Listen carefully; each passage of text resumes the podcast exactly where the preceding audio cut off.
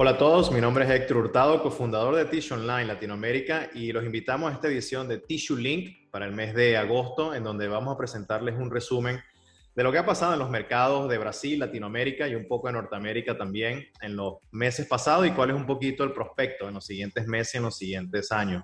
Como de costumbre, nos acompaña Felipe Quintino, fundador de Tissue Online. Felipe, ¿cómo estás? Hola Héctor, muy bien, gracias. Gracias por acompañarnos, Felipe. Y entrando en tema, ah, hablando un poquito de Latinoamérica en general y, un poquito del mundo también para poder comparar valores. Uh, este mes de agosto este, hemos recaudado información sobre el mercado y cuáles son algunos de los prospectos que, que se vislumbran para los siguientes meses y años. Y el mercado de Latinoamérica, como el mercado de Norteamérica y seguro de Brasil, obvio, eh, reportó un crecimiento en el año 2020 eh, derivado de la pandemia. ¿no? Norteamérica reportó un 8%, eh, Latinoamérica un poco menos, un 4%, pero sigue siendo un mercado bastante saludable eh, con un crecimiento y aun cuando se espera que el siguiente año, 2021, 2022 y un poco parte del 2023, el mercado de Latinoamérica se mantenga neutral, ya que hay ciertas fluctuaciones en la economía y situación política en algunos países. Ah, se estima que el mercado se va a mantener neutral, pero todavía con un crecimiento, digamos, moderado, ¿no? De un 3 a un 4%, que, que ha sido un averaje, ¿no? Pero hablando, comparando, digamos, un poquito los mercados, Latinoamérica, Norteamérica y el mundo en general, eh, por ejemplo, en el mundo eh, se estima que el consumo global de tissue está alrededor de las 40 a 42 millones de toneladas métricas, y de esas 43 millones de toneladas métricas, el 11% pertenecen a Latinoamérica y un 24%, casi 25% a Norteamérica, ¿no? Ah, eso nos lleva a, también a, la conclusión de que en el mercado en general ahorita hay un poquito de excedente de capacidad de papel. Eh, por lo general los convertidores que, que tienen molinos sobre todo están utilizando entre un 75 80% de la capacidad instalada y muchos convertidores independientes tienen acceso a, papel higiénico, toalla y servilleta de distintas fuentes, ¿no? Ah, en Latinoamérica, por ejemplo, en el 2019 se integraron cerca de 150 mil toneladas ah, de capacidad instalada en molino. En el 2020, 170 mil. Y para los siguientes dos años se estima 150 mil toneladas a veraje por año, ¿no? Todavía se estima que la tendencia eh, sea una utilización del 70 al 80% de esa capacidad instalada ¿sí? en el mercado.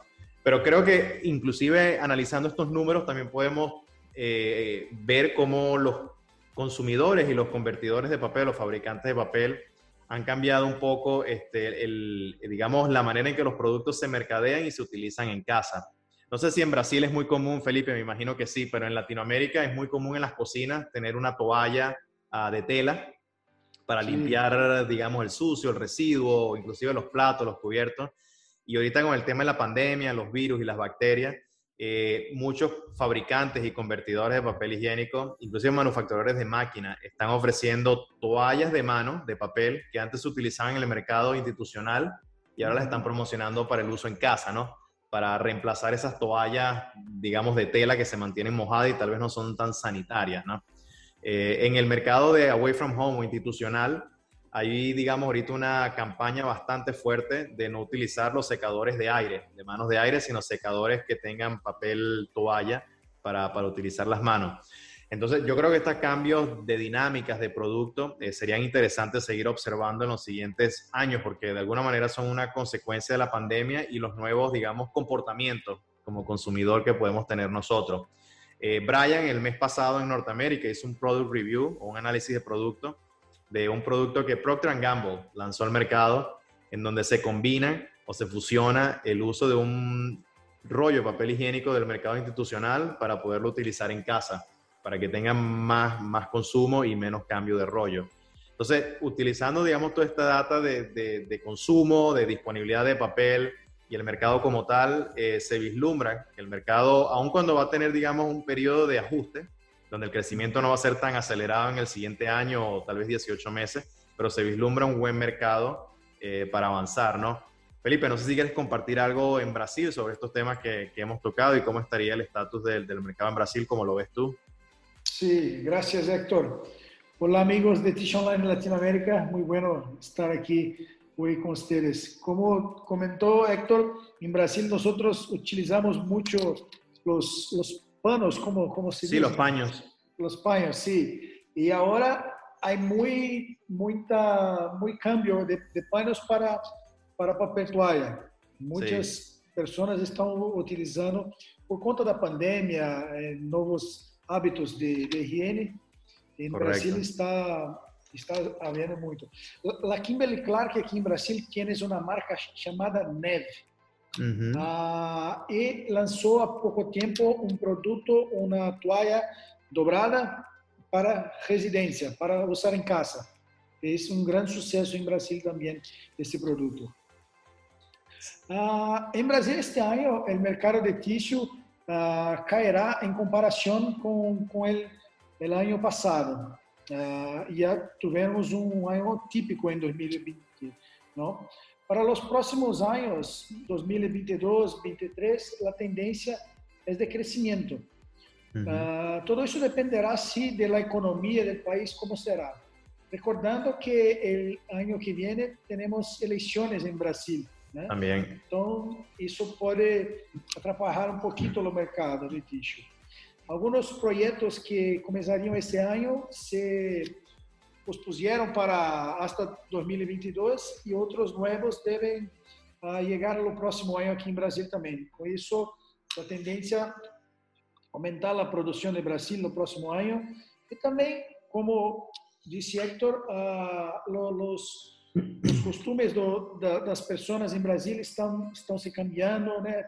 Menos uso de secador de, de mano de ar, mais uso de, de, de, toalhas. Então, com isso, o consumo tendes no próximo ano, 22, 23, 24, tens tienes a ser de, de, de subida, não?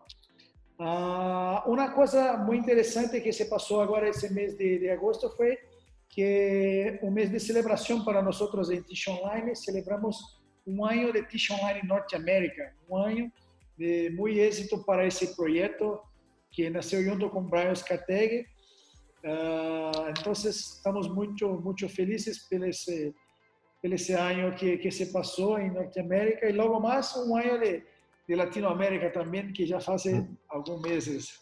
Muy pronto, sí, sí, gracias por, por tomar ese tema, Felipe. Eh, eh, se, se, pasó el anuncio de la celebración de Tish Online Norteamérica y, y, se ve el resultado inmediato también, ¿no? Muchas empresas eh, mostraron interés en participar en la plataforma y no solo las empresas que quieren participar, pero las empresas también que nos siguen en Tish Online Brasil, Norteamérica y Latinoamérica.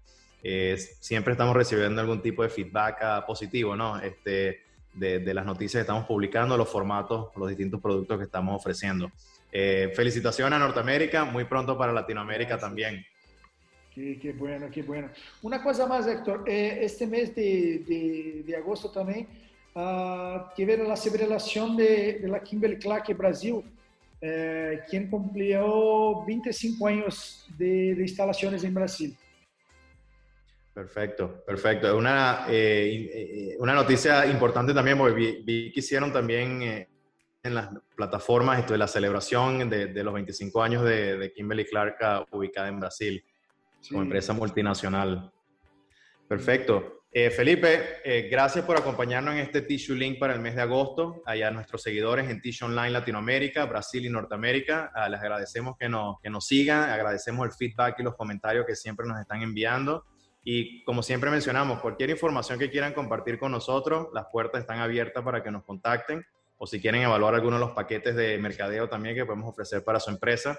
Eh, este mes de septiembre vamos a lanzar el primer análisis de producto, Product Review para Latinoamérica, de un producto que acabamos de revisar de un país de Sudamérica y esperamos que lo encuentren interesante también. Felipe, gracias por tu participación. Gracias Héctor, un saludo a todos. Seguro, chao, chao. Chao, chao.